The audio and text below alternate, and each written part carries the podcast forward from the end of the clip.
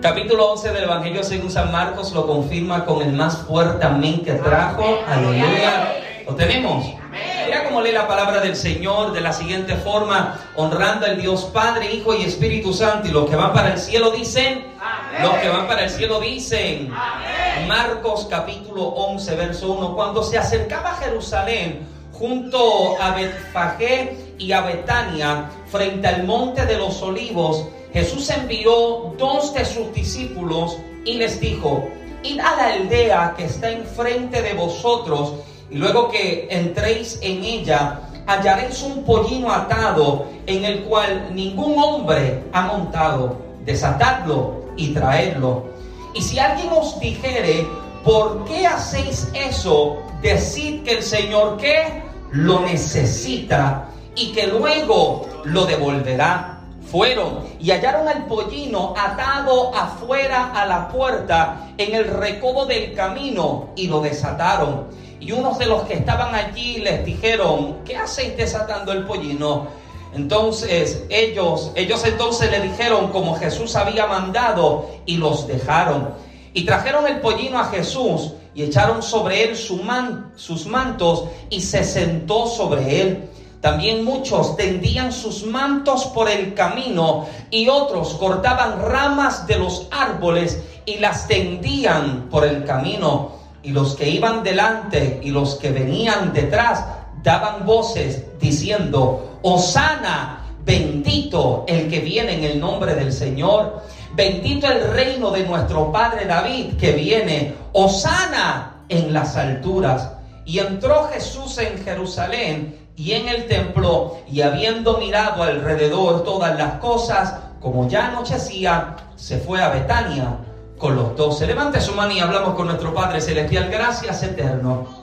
Gracias por la oportunidad de llegar a tu casa una vez más. Gracias por mis hermanos.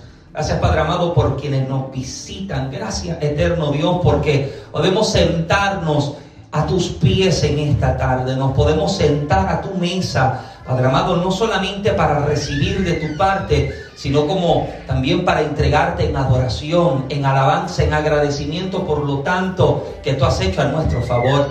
Te pido, eterno Rey, que bendigas de forma especial la vida de cada uno de mis hermanos presentes en este lugar. Padre amado, que desde el menor hasta el mayor pueda recibir tu palabra, tu consejo, que tu presencia rope, que inunde nuestras vidas, Padre amado, que tu palabra tenga causa y efecto en la vida de cada oyente y en la vida de cada recipiente atamos y echamos fuera toda distracción en los aires, echamos fuera toda ave de rapiña que intenta tomar lo que sobre el altar es presentado. Alineamos en este momento nuestros pensamientos, nuestra atención, nuestro corazón, oído y espíritu. Al, así dice el Señor de esta ocasión. Te pido, eterno Rey, que mientras tu palabra es enseñada y compartida, que tú la confirmes con milagros, con señales y con prodigios por el poder de la llaga de Jesucristo, habla toda dolencia y habla toda enfermedad y le doy orden a que abandone los cuerpos de mis amados ahora por el poder de la llaga de Jesucristo. En tu presencia estamos, eterno Rey. Recibimos hoy en este momento tu palabra, tu consejo y a ti, eterno, damos absolutamente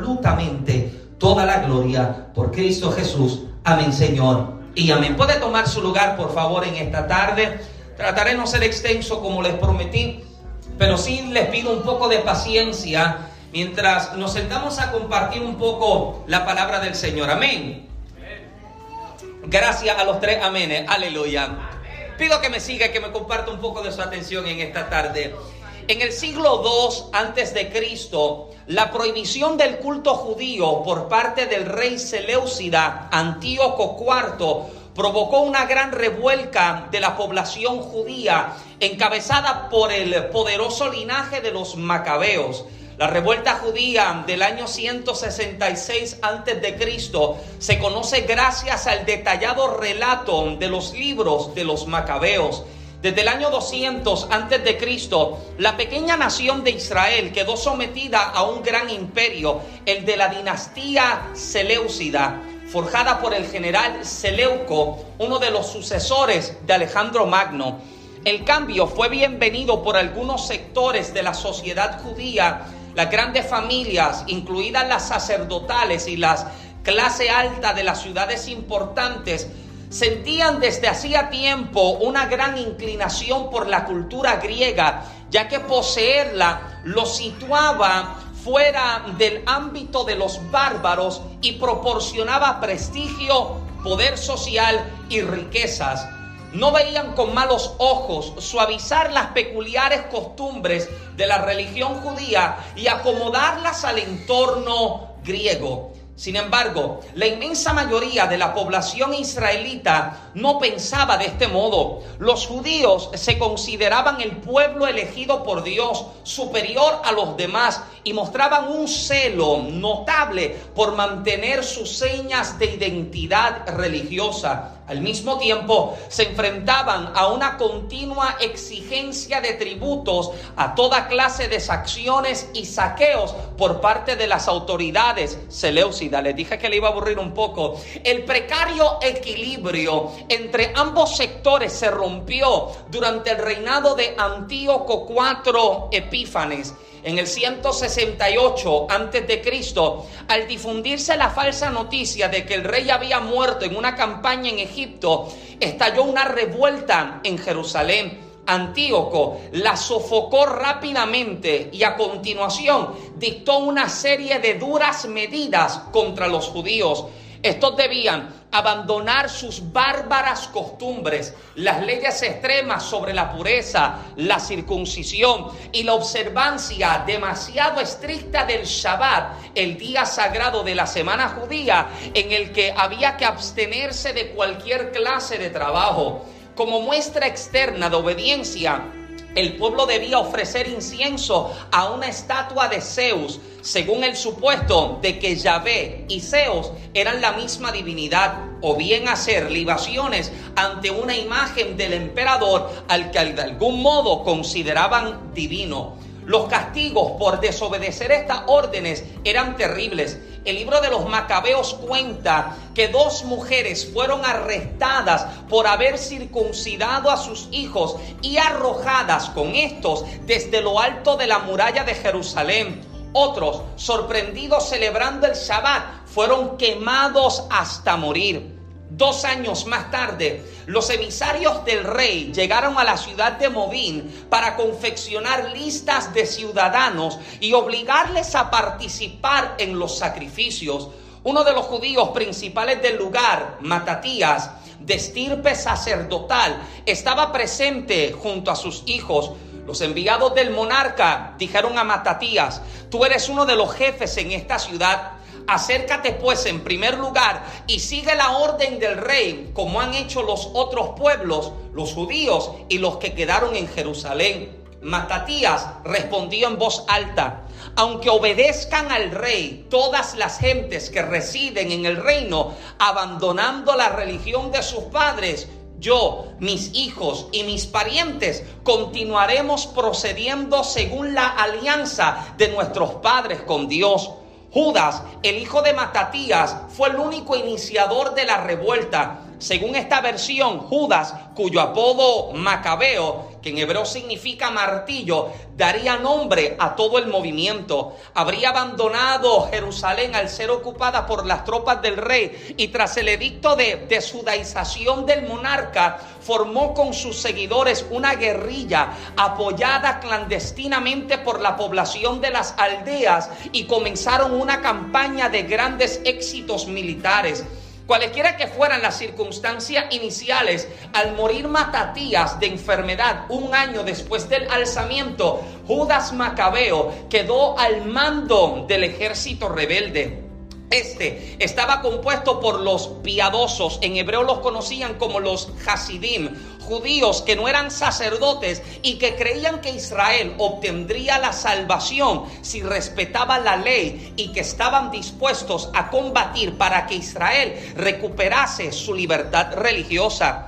Judas Macabeo murió en una batalla contra los Seleucidas en el 160 antes de Cristo, pero le sucedieron en el mando sus hermanos, primero Jonatás y luego en el 143 antes de Cristo su hermano Simón. Como sumos sacerdotes del templo, deseaban una nación independiente con la ley de Moisés como constitución del pueblo y como bandera que reuniera en sus filas a todos los que creían de verdad en la alianza con Dios. Ahora bien, lo que les acabo de compartir no es parte de los libros canónicos que nosotros tenemos en las escrituras, lo que usted conoce como sus 66 libros de la Biblia, libros del canon o libros canónicos, son los libros que son inspirados por el Espíritu Santo. Los libros que no son inspirados por el Espíritu Santo se conocen como los libros apócrifos. Estos son los libros que, aunque no tienen detalle profético ni detalle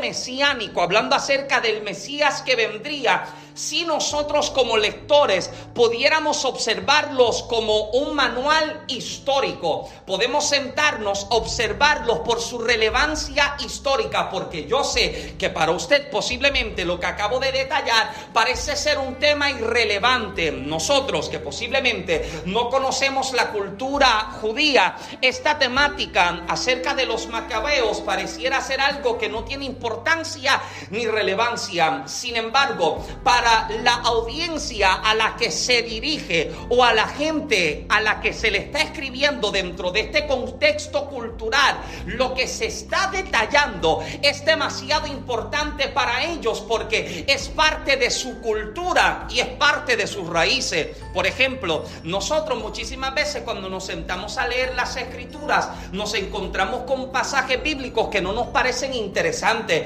Por ejemplo, esto yo lo compartía unos meses atrás. Siempre siempre que llega el inicio de un año nuevo, siempre tenemos la misma resolución de año nuevo, leer la Biblia en un año. Y llegó el mes de marzo y nunca saliste del libro de Génesis. Gracias a los espirituales que me siguen.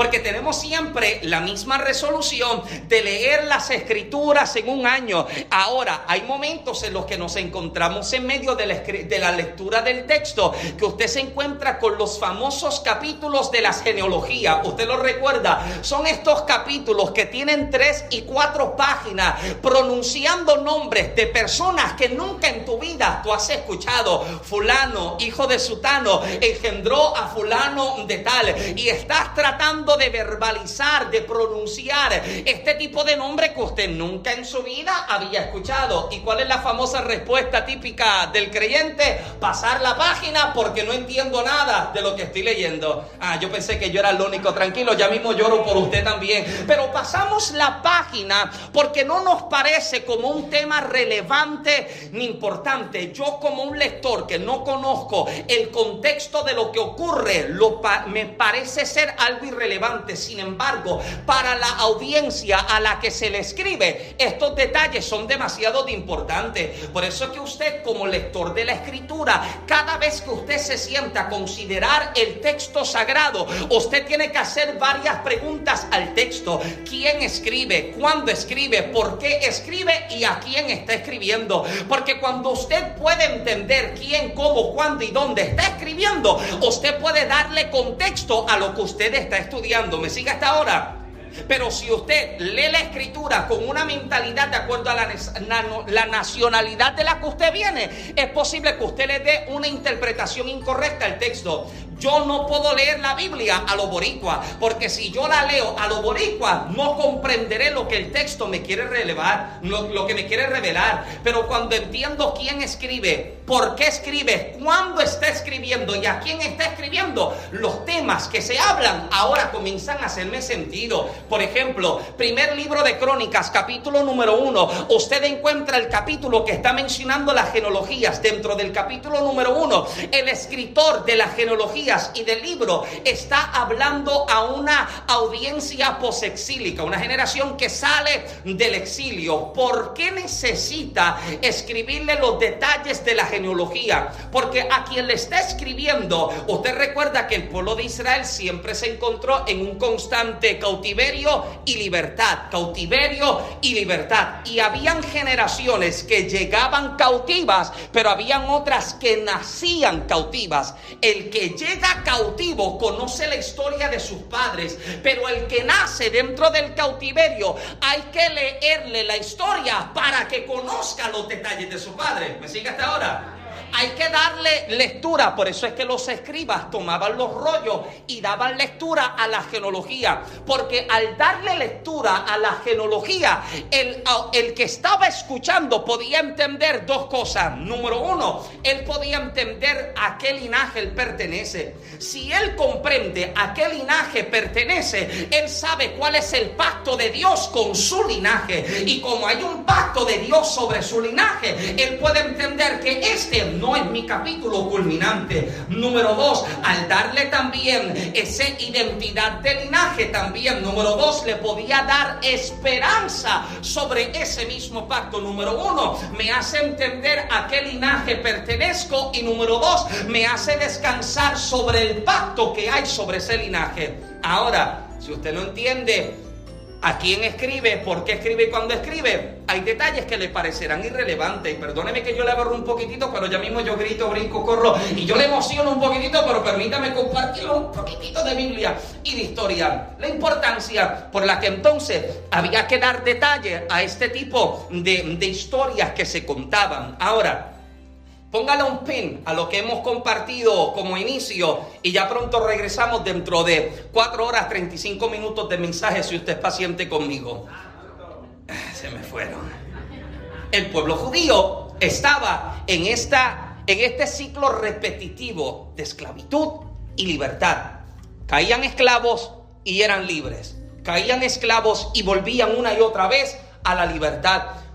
Mientras más el pueblo se alejaba de Dios, más Dios permitía que el pueblo fuese vencido por sus, por sus opresores, no solo con la intención de luego traerles libertad, sino también reconciliación con él mismo. Dios permitía que, que el pueblo judío cayese en el cautiverio, cayese en la esclavitud, con la intención no solo de traerles libertad, sino también traerle salvación y reconciliación. Porque la historia continúa de la misma manera hoy día con nosotros. El pecado nos invita a diario a vivir lejos y distantes de Dios, mientras que Dios mismo, con amor y compasión, nos persigue para restaurarnos. Todos aquí a diario sabemos lo que es hacerle frente al pecado que me invita a alejarme de Dios.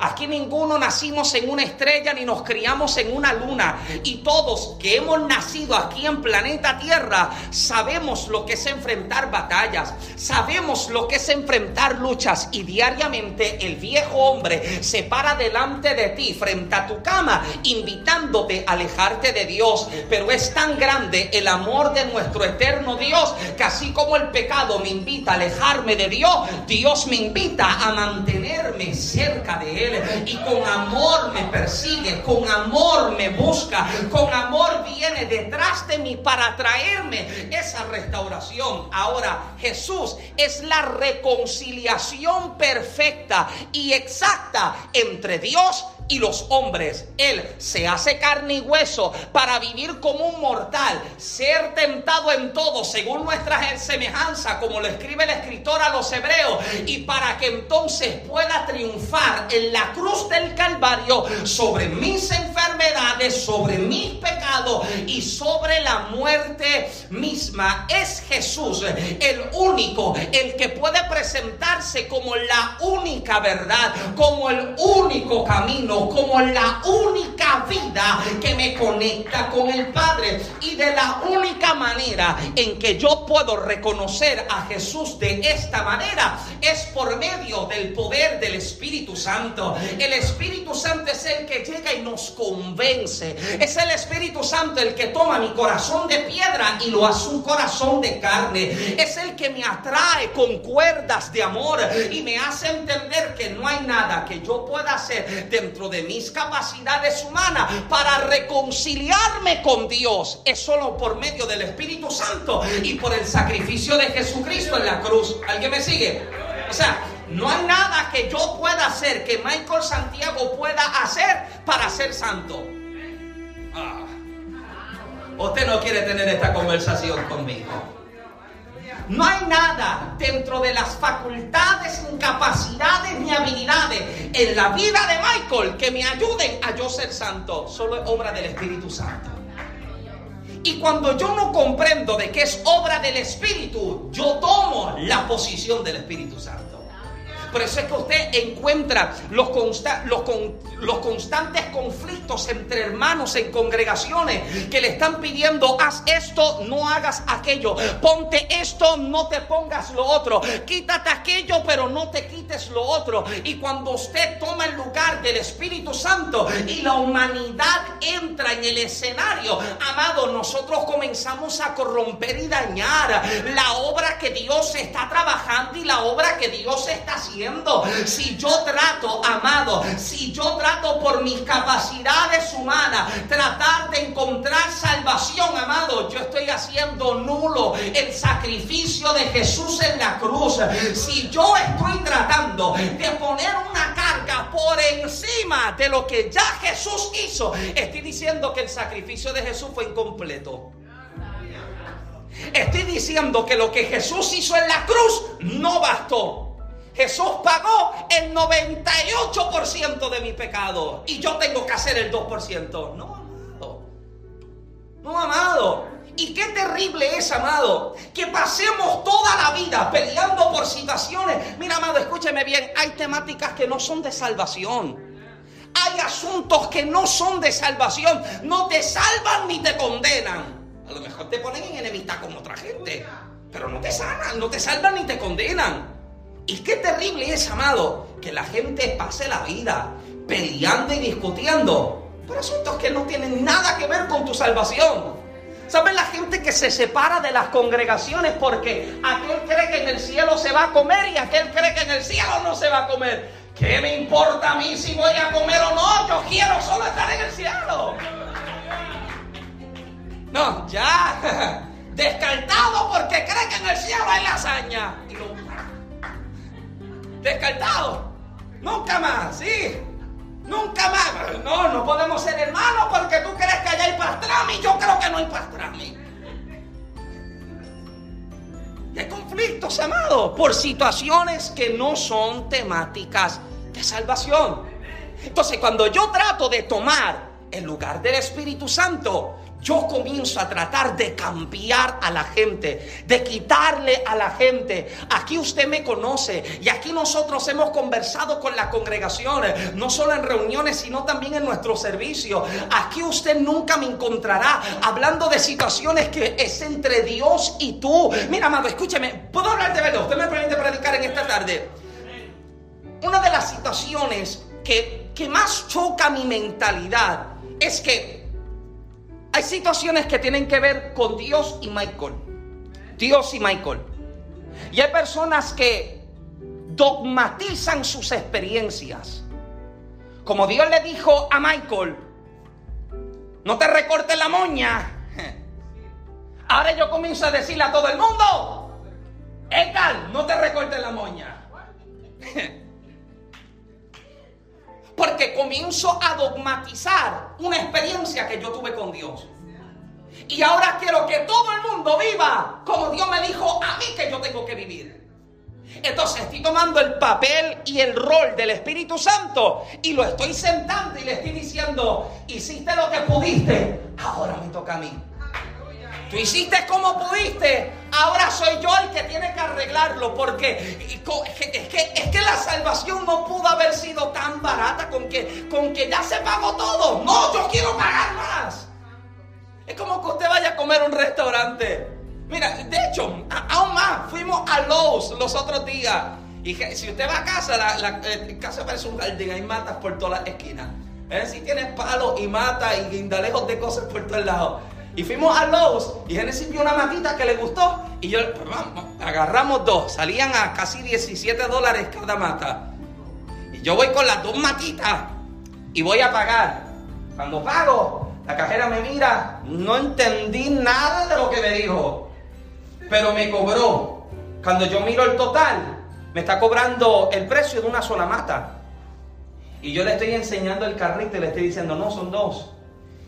Y me dijo algo que yo no le entendí. Me dijo, yo no entendí lo que me dijo. Eso es lo que yo encuentro en mi mente. Me dijo, no entendí nada. Pero me dijo como que, ya eso está. Ahora imagínate que yo me ponga a pelear con ella. No. ¿Cómo que tú me diste? A... No, yo quiero que cóbrame este y cóbrale al que está detrás de mí y me lo cobra a mí también.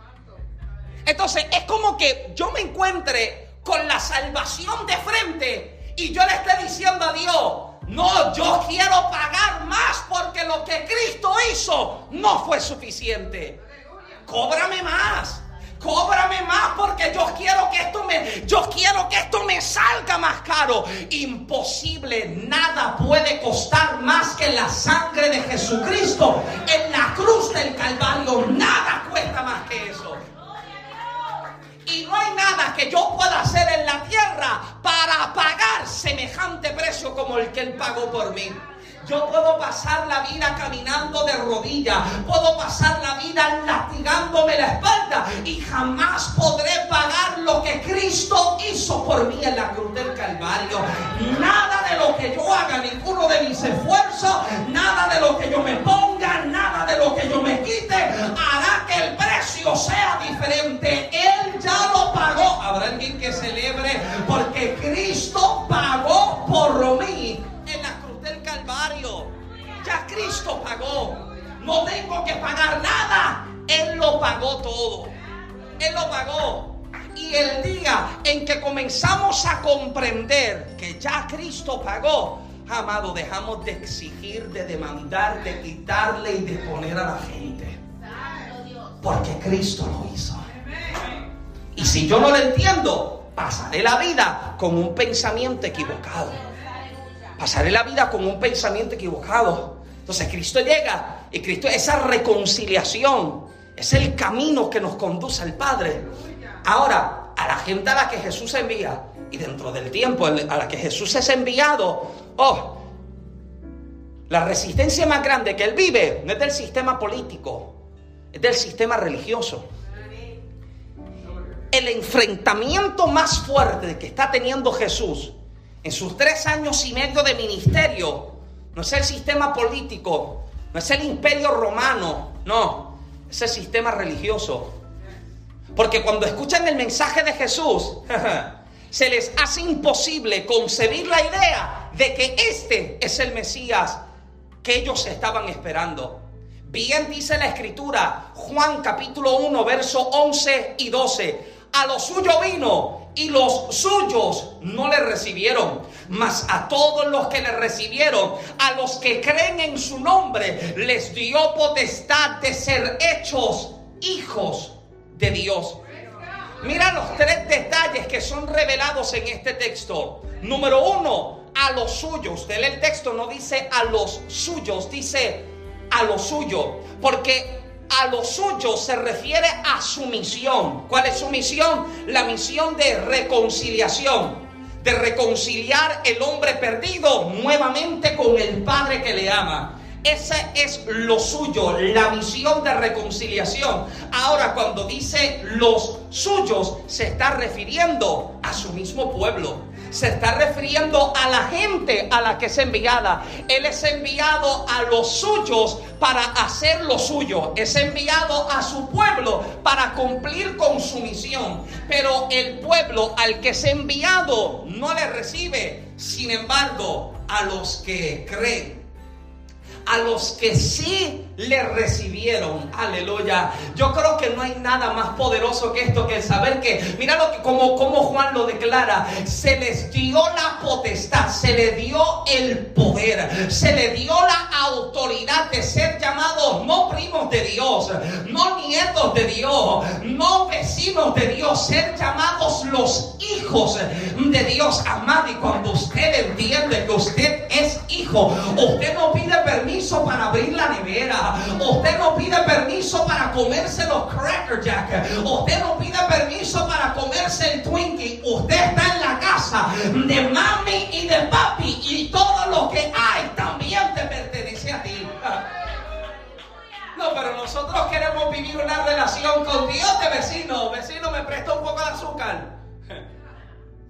Vecino, tiene un poquitito de aceite que estoy friendo una empanada y queremos vivir en esa relación. No, usted es un hijo. Alguien lo puede decir, I'm a son of God. Yo soy hijo de Dios, no sin nieto, no sin primo ni vecino. Soy hijo de Dios. A ver, que da alabanza al rey en esta tarde. somos hijos de Dios.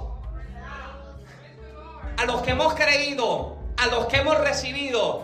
Y qué interesante que quienes terminan recibiéndole son los maltratados, son los rotos, son los heridos incluso aquellos que ni eran pueblo de Dios y son los que están y lo están recibiendo. Amado, ¿qué, qué, qué detalle, amado? Porque mientras unos viven rechazando a Jesús en su vida, otros viven corriendo detrás de Él, reconociéndole como su salvación, reconociéndole como su libertador, reconociéndole. Yo no sé cómo usted lo conoce, pero yo lo conozco como el que ama mi alma. Yo lo conozco como el que me encontró en el lodo cenagoso del suicidio y me levantó. Yo lo conozco como el que me ha dado una nueva esperanza de vida. Aleluya. Unos lo rechazan, pero otros lo siguen reconociendo. Y lo están viendo en todo. Aleluya, amado. A mí, a mí me fascina, me fascina conversar y compartir con gente, amado, que usted lo ve que viven una vida de, de- tanto agradecimiento que hasta por las cositas tan sencillas ellos le dan gracias a Dios. Se van a tomar un vasito de agua. Ay, Señor, gracias por este vasito de agua. Y usted lo ve y usted dice, sí, porque es la gente, amado, que vive reconociéndole. Él es el que me provee todo. Él es el que me sana, el que me levanta, el que me fortalece. Y esta es la gente que está reconociéndolo en su vida. Alguien dice amén. Pero Jesús llega buscando reconciliar a la humanidad. Yo tengo ganas de predicar en esta tarde. Jesús llega buscando reconciliar a la humanidad nuevamente con Dios y anunciarle su reino. Y esta siempre fue la agenda de Dios. Traer liberación y traer salvación. Esto es lo que el profeta escribe en el capítulo 61 del libro de Isaías. Él está diciendo que, que el Espíritu de Jehová el Señor está sobre mí. Porque me ungió Jehová y me ha enviado a pregonar libertad a los cautivos, a los presos, apertura de la cárcel, a vendar a los quebrantados de corazón. Esa es la misión que tiene Jesús, eh, de traer liberación y salvación. Y aunque quienes le esperaban no entendían de qué necesitaban ser salvados o libertados. Aquellos a los que Jesús es enviado, los que le están escuchando, los que están compartiendo con Él, los que están viviendo con Él, no saben de qué necesitan salvación. Ellos creen que necesitan salvación y liberación de una sola cosa. Su oración no es salvación de una condenación eterna. La oración de ellos es la salvación y la liberación de la opresión de un pueblo enemigo como lo que es el pueblo de los romanos. Esta es la mentalidad de ellos. Si ellos hablan de ser libres, ellos dicen queremos ser libres de la opresión del enemigo, de la opresión del romano. Esta es la mentalidad de ellos. Ahora, usted debe entender esto, amado, que nuestro mayor enemigo no es uno como lo pinta Hollywood, con un tenedor, cuernitos pintados de rojo, ni con una cola puntiaguda. Tu enemigo más grande no es ese. No ignoramos sus maquinaciones y no ignoramos que es un enemigo poderoso. Pero la palabra no nos enseña a pelear contra el diablo. Mm. La Biblia nos enseña a resistir al diablo. ¿Y cuál es el culto hoy? Guerra espiritual. Y me pinto así como Rambo. Saco el cuchillo este grande, en Puerto Rico lo llaman el matapuerco. ¡Guerrero! Porque queremos hacer guerra y queremos pelear. Pero Cristo no me envió a pelear con el diablo. ¿Sabe por qué? Porque Cristo ya lo venció. Usted le tenía que decir amén a eso más fuerte. A ti no te enviaron a pelear con él porque ya fue vencido. Amado, usted debe descansar sobre esta verdad. Tu enemigo no es uno victorioso, es uno derrotado que le vencieron en la cruz del Calvario. Pablo dice que lo exhibieron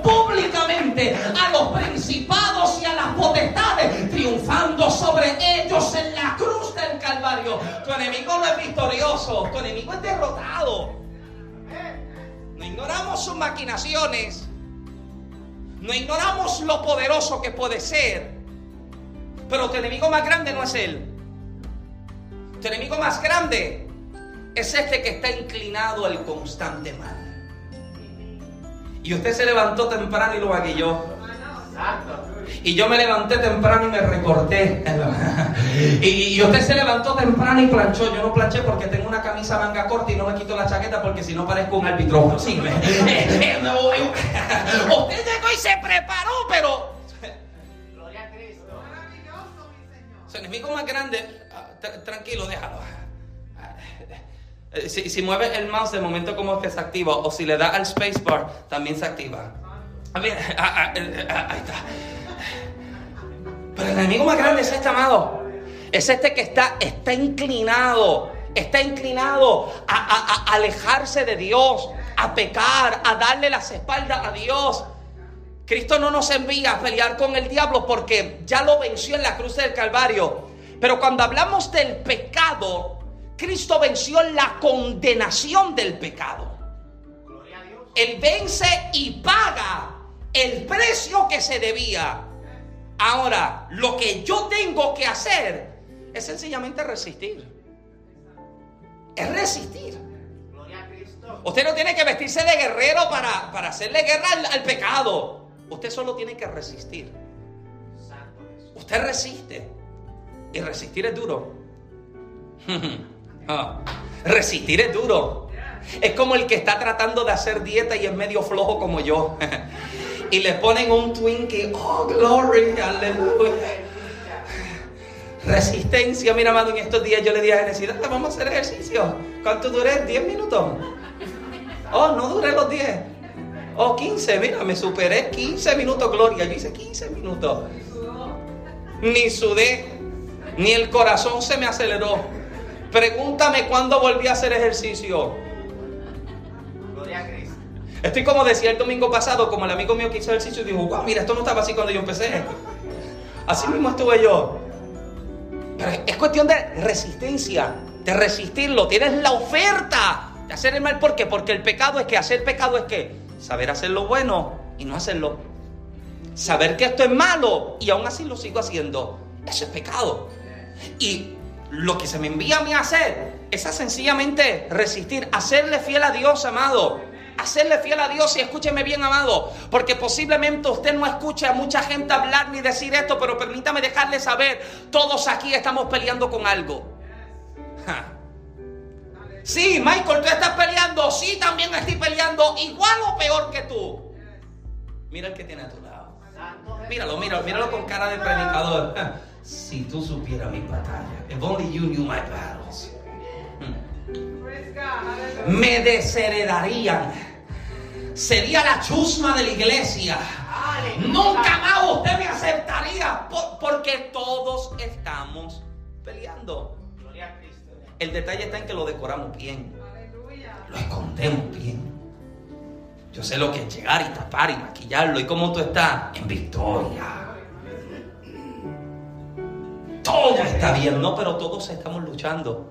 Todos estamos en una batalla. Todos estamos en esta situación, amado. Y te das cuenta de que el mensaje de Jesús no es recibido, no es recibido por el sistema religioso, porque cuando Jesús comienza a anunciar los asuntos de mal en el pueblo, su mensaje no es inclinado para señalar solamente o específicamente o primordialmente los pecados visibles, los que usted conoce como el adulterio, la fornicación, el robo, el asesinato, sino que su mensaje se inclina a dirigirse mayormente a los pecados que no se ven, a esos pecados internos, puede decir conmigo internos. Si usted está despierto conmigo y usted ya mismo quiere comer quesadilla, dígalo conmigo internos. Si las situaciones internas, la lujuria, el engaño, la hipocresía, la arrogancia. Por eso es que cuando Jesús comienza a anunciar su mensaje, el mensaje choca al sistema religioso. Porque ellos saben lo que es poner carga sobre el pueblo que ni aun ellos mismos podían llevar que ni con una vara ellos tocan. Porque se hace más fácil señalar el pecado de otro cuando nadie ve el tuyo. Qué fácil es pasar la vida señalando, aleluya, esos olores grandes, eh, pasar la vida señalando la falta, el pecado, el mal de todo el mundo cuando nadie está viendo lo mío. Pero ¿sabe quién los veía? Jesús. Y Jesús no viene a suavizar su mensaje. Jesús no viene a ponerle mucho frosting ni mucha decoración. ¿Sabe cómo Jesús se sienta a hablarlo y cómo lo llama? ¿Cómo, cómo no van a, a, a, querer alejar a Jesús y cuando le habla, ¿sabe cómo lo llama? Sepulcro blanqueado. Generación perversa, víboras, hipócritas. Jesús no es fácil. Si hacían un flyer con la cara de Jesús, la gente no le llega a la campaña. ¿Quién es el predicador que habla de pecado? Hmm, ese yo no lo escuché. Sí, porque Jesús, Jesús no viene a congraciarse.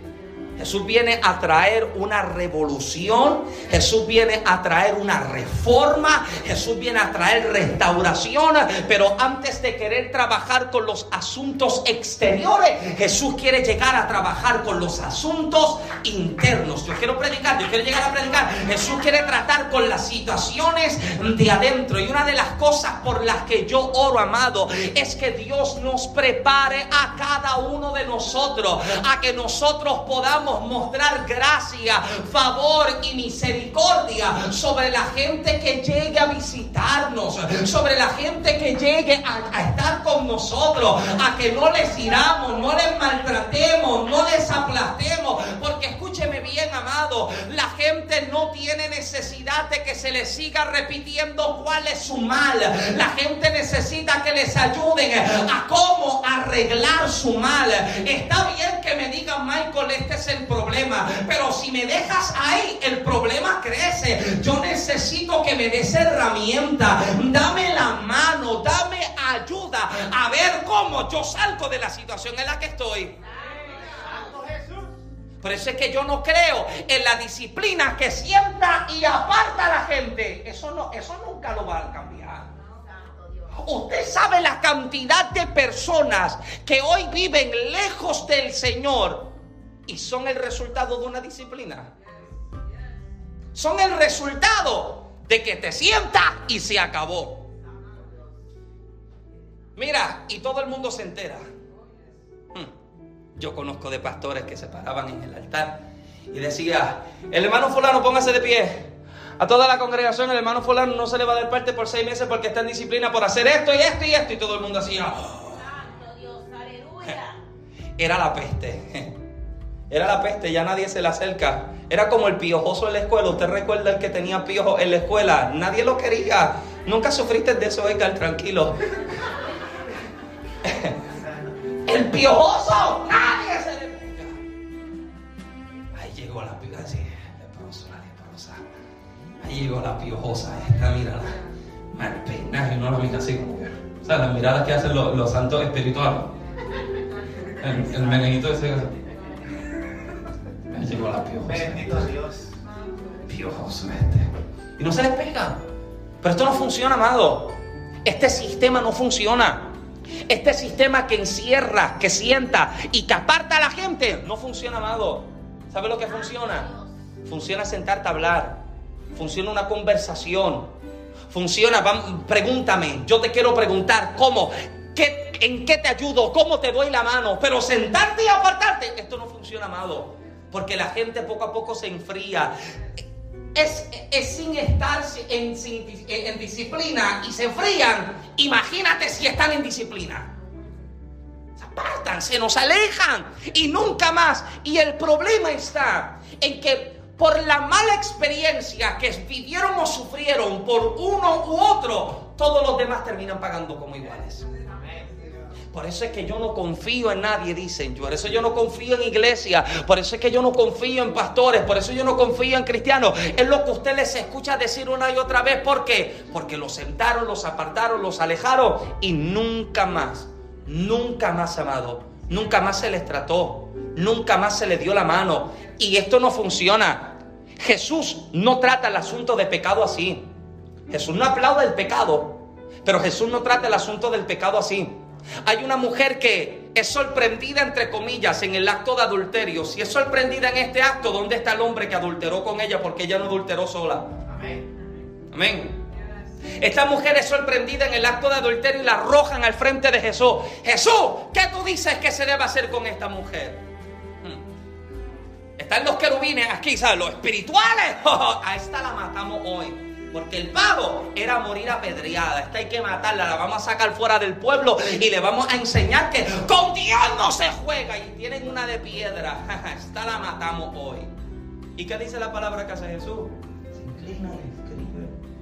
No da detalles de qué escribe. Muchos asumen de que se sienta y escribe los pecados de ellos. El texto no da detalles, pero Jesús escribe. El que esté libre de pecado, vamos, arroje la primera piedra. Uf, la conciencia le dijo, pecador. La conciencia le dijo, fornicario. La conciencia, de hecho, de hecho, de hecho, de hecho, de hecho, la gracia se va a un punto aún más fuerte que la misma ley. Porque la ley te decía que si te encontraban en el acto de adulterio, pagaba con muerte. Pero la gracia te dice que aun si en tu mente o corazón tú la deseaste, eres igual de adúltero. Bendito Dios. La ley te dice que tienes que estar en el acto de pecado. Hmm. La gracia te dice, si en tu corazón tú la deseaste, ¿sabes cuántos asesinos silenciosos tenemos en la iglesia? Ah, ¿Cuánto adúltero, fornicario? Pues, las situaciones que más destrozan nuestra vida son las situaciones externas, son las situaciones internas. Esas situaciones que yo sigo guardando y embotellando y sigo reservando porque son las que me siguen consumiendo. Son las que siguen creciendo y son las que en algún momento terminan estallando en algo horrible. Santo Dios. Es como el que sufre de bullying. Muchos de los que sufren de bullying cuando terminan creciendo y no buscan ayuda, no reciben terapia, terminan convirtiéndose en personas que asesinan, se meten en una escuela y se cansaron, tomaron un arma y le quitaron la vida a todo el que encontró. ¿Por qué? Porque aguantó y aguantó y aguantó hasta que llegó el día en que no aguantó más. Nadie cae de la noche a la mañana. ¿Tú te enteraste de fulano que cayó? Oh, eso me sorprendió porque es que tipo ayuna. Nadie cae de la noche a la mañana, amado. Aquí, ¿sabes lo que la Biblia me dice? Que el que esté firme, que vele que no caiga. Y el día en que yo me piense que a mí me tienen que pedir la bendición porque yo soy aquí, bésame la mano, Fernando. Yo, yo soy el espiritual aquí. Ustedes no oran como yo, no ayunan como yo. Antes de la caída viene la altivez de espíritu. Cuando comienza a creerme y sentírmelo, Jesús le está diciendo, vamos, el primero que, el primero que, que esté libre de pecado, vamos, arroje la piedra. Ninguno, todos la soltaron y se fueron. Pero ¿sabes cómo Jesús atiende la situación de la mujer? Nadie te acusa, yo no te acuso, pero vete y no peques más. No le dice vete y siga haciendo lo que hacía y que no te encuentren. Esta vez escóndete mejor que la vez anterior. Asegúrate que la ventana tenga seguro y que la puerta tenga... No, vete, pero no peques más. Porque Jesús llega y Jesús se siente y Jesús conversa. ¿Cuál es la situación? Esta es la situación. Si no quieres que las cosas sigan resultándote de la misma manera, cambia el método. Cambia el método. Esto te daña, esto te corrompe, esto te arruina. Esa es la forma en la que Jesús viene. Y nosotros, amados, necesitamos aprender a cómo atender estos asuntos con los hermanos. ¿Alguien me sigue todavía? Atender estas situaciones. Pero si seguimos señalando con la intención, mira, amado, hay personas Dios mío, ayúdanos. Hay personas que están esperando enterarse del mal de alguien para que todo el mundo termine enterándose. Hay alguien, amado, que personas que están esperando que cualquier cosa que se le diga es como, es como el pecado de la exageración. La gente no sabe que la exageración es un pecado. ¿Cómo estuvo la iglesia? Estuvo llena. No, los asientos yo los veo vacíos. ¿Cómo estuvo el culto? Uf, glorioso. Estuvo mediocre. Ah, usted no está acá. Santo Jesús. Yo iba como a 100 millas por la autopista, mentiroso, iba a 55. Porque miedo le tiene a la velocidad. Yo iba por el Es como el Yo pensaba en esto en estos días. El boricua, el boricua sí que es exagerado. Hay una persona, hay personas que se van a caer y dice, oh, por poco me caigo. El boricua no dice eso. El boricua dice, por poco me mato. El boricua no dice, casi me caigo, no. Yo por poco me mato, casi pierdo la vida. Exagerado. Exagerado. Casi me mato si tú hubieras visto eso. Exagerado si no nada. No te hiciste nada. ¿Dónde está el pedazo de brazo que te falta? Igualito, sanitito. Casi pierdo un dedo, casi pierdo una mano. Vale. ¿Al- ¿Alguien me sigue todavía? Tranquilo, ya, ya, ya, eh, yo, yo quiero llegar, yo quiero llegar, yo quiero llegar. Jesús llega, Jesús llega para atender, atender estas situaciones.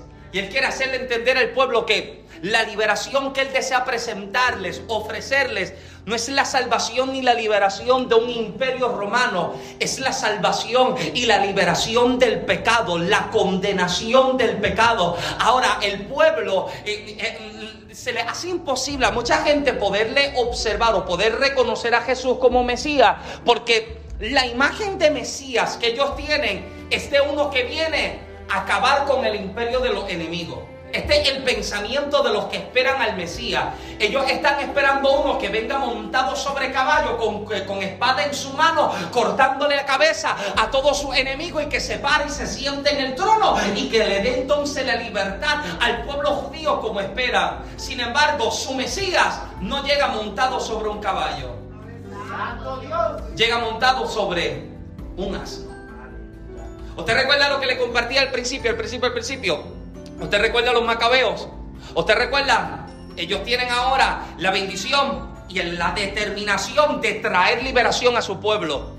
Ellos saben lo que es vivir ba- bajo esta opresión de sus enemigos y deseando traer liberación a su pueblo, se levanta entonces Judas Macabeo. Algunos dicen que fue Matatías, su padre, el que comenzó la revolución. El segundo libro de Macabeos es el que comienza a dar detalle de que es Judas Macabeo el que comienza la revolución. Él comienza la revolución y él sale con un grupo de gente, un grupo de gente eh, de los guerreros que se pintan como Rambo. Ellos son los que salen y comienzan a hacer guerra, comienzan a hacer eh, ejercicios militares y termina acabando con los opresores. Ahora, Matatías muere, eh, su hermano Jonatás que le sigue en sucesión también muere luego de Y ahora es Simón. Es la entrada que Simón hace, Simón Macabeo, hace ahora entrando a la ciudad de Jerusalén. Él viene montado sobre un asno. Mira, mira lo que, mira lo que dice, lo que dice el texto en el libro de los Macabeos. Déjame buscárselo acá. En el libro de los Macabeos, mira cómo dice, eh, primero de Macabeos 13:51. No lo busque en su Biblia porque nunca lo va a encontrar. Sígueme acá. Primera de Macabeos 13:51 dice, el día 23 del segundo mes del año 161 entró Simón en la ciudadela entre cantos de alabanza, con palmas y al son de platillos y cítaros. eh, con himnos y cantos, porque Israel se había visto libre de un terrible enemigo. Le recordaba al principio que el contexto para el pueblo es demasiado importante porque como ellos conocen la historia de sus antepasados, ellos conocen la relevancia o la similitud, el paralelismo entre lo que están viendo. Ahora, al ver a Jesús montado sobre un asno, ellos comienzan a hacer memoria de lo que habían vivido hace unos 160 y pico eh, de años atrás. Ellos recuerdan que en sus libros de historia hubo un hombre llamado Simón de los Macabeos que entró luego de haber acabado con todos sus opresores y sus adversarios. Y la forma en la que el pueblo le está recibiendo es arrojando ramas delante de él. No solamente arrojaban ramas, sino que también arrojaban sus vestidos. Esto era recordando lo que se había hecho con el rey Jehú. Segundo de Reyes, capítulo 9, verso 13 dice, entonces cada uno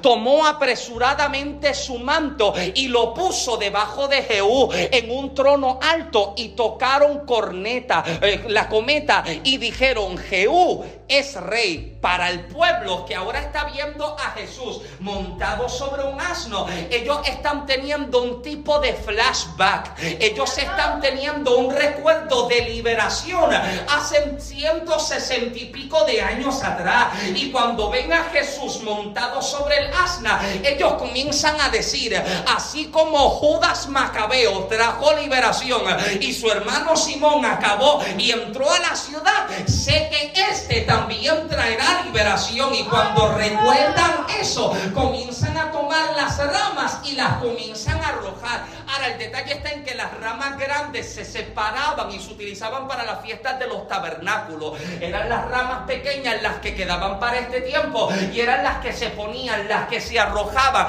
Ellos están teniendo el recuerdo de lo que sus libros históricos revelaron y contaron. Y eso es lo que ellos están recordando de Jesús ahora. Cuando ellos comienzan a gritar, Osana, ¿sabes cuál es el grito que ellos están haciendo? Libéranos, sálvanos. Este es el grito y el clamor de desesperación que el pueblo está haciendo. Al ver a Jesús montado sobre un pollino, ellos comienzan a clamar, por favor, libéranos. Pero su clamor de liberación no es un clamor de liberación del pecado ni de su condenación. Es la liberación de sus opresores y de sus enemigos. Y qué detalle que muchísimas veces aquello por lo que estamos pidiendo no es aquello por lo que recibimos respuesta. Muchísimas veces nuestra oración está inclinada a que Dios nos libre de una o de otra cosa. Sin embargo, de lo que Dios quiere traernos libertad es de lo que verdaderamente importa en nuestra vida. Por eso es que necesitamos aprender a hacer la distinción entre lo que quiero y lo que necesito. Lo que quiero siempre me satisface en el momento. Lo que necesito me sostiene. Lo que quiero me emociona. Lo que necesito es lo que me, me hace permanecer. El pueblo está pidiendo liberación pero no está pidiendo la liberación de la condenación del pecado. Ellos están clamando por la liberación de sus opresores o de sus enemigos.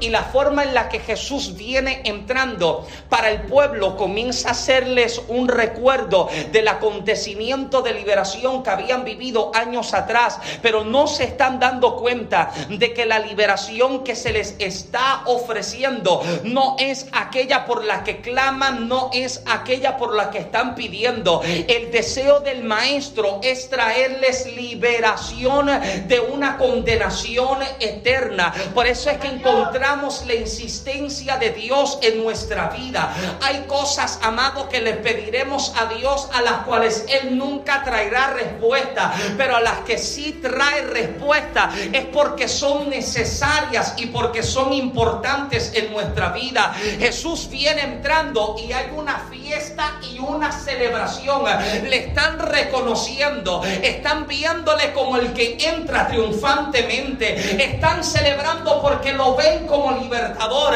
Y la pregunta es, cuando Jesús se presenta en mi vida, ¿de qué manera yo lo voy a reconocer? ¿Lo reconoceré solo como el que hace el milagro o lo reconoceré como el que trae la salvación a mi vida? ¿Lo reconoceré solo el que me provee a veces o lo reconoceré como el que me conecta nuevamente con el Padre. La invitación es gritarle al Rey, sálvanos, libéranos de una condenación y reconcílianos una vez más con el Padre. Aleluya. El clamor del pueblo es a que traiga liberación. Sálvanos del opresor. Nuestro clamor al Señor es, Señor, ayúdanos a que nosotros podamos vivir de la forma en la que tú quieres que yo viva. Que yo no viva inclinado por un pecado que solo busca llevarme a una condenación eterna. Que yo viva convencido y decidido a vivir reconociéndote como el rey que trae salvación a mi casa. ¿Sabes lo que Matatías dijo en su casa? Y esto lo leí al principio y con esto termino. Atatías terminó diciendo las mismas palabras que Josué declaró terminando el, eh, eh, libro eh, que lleva por, su nombre. Josué le dice al pueblo, ustedes decidan hoy a quién ustedes quieren seguir. Ustedes decidan hoy a quién ustedes quieren servir. Pero mi casa y yo nosotros vamos a servir a Jehová. Y esto es lo que Matatías dice cuando se le ofrece adorar una estatua, inclinarse delante de la estatua de Zeus y ofrecer incienso. Josué dice que el, eh, Matatías dice, el pueblo que se quiera descarriar que lo haga, pero yo voy a seguir a Jehová. Amado, el tiempo en el que vivimos nosotros es un tiempo tan difícil.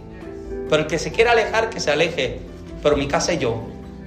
Mi casa y yo. Habrá alguien que lo puede decir, mi casa. Y yo, yo le invito, póngase de pie conmigo, por favor, en esta tarde. Aleluya.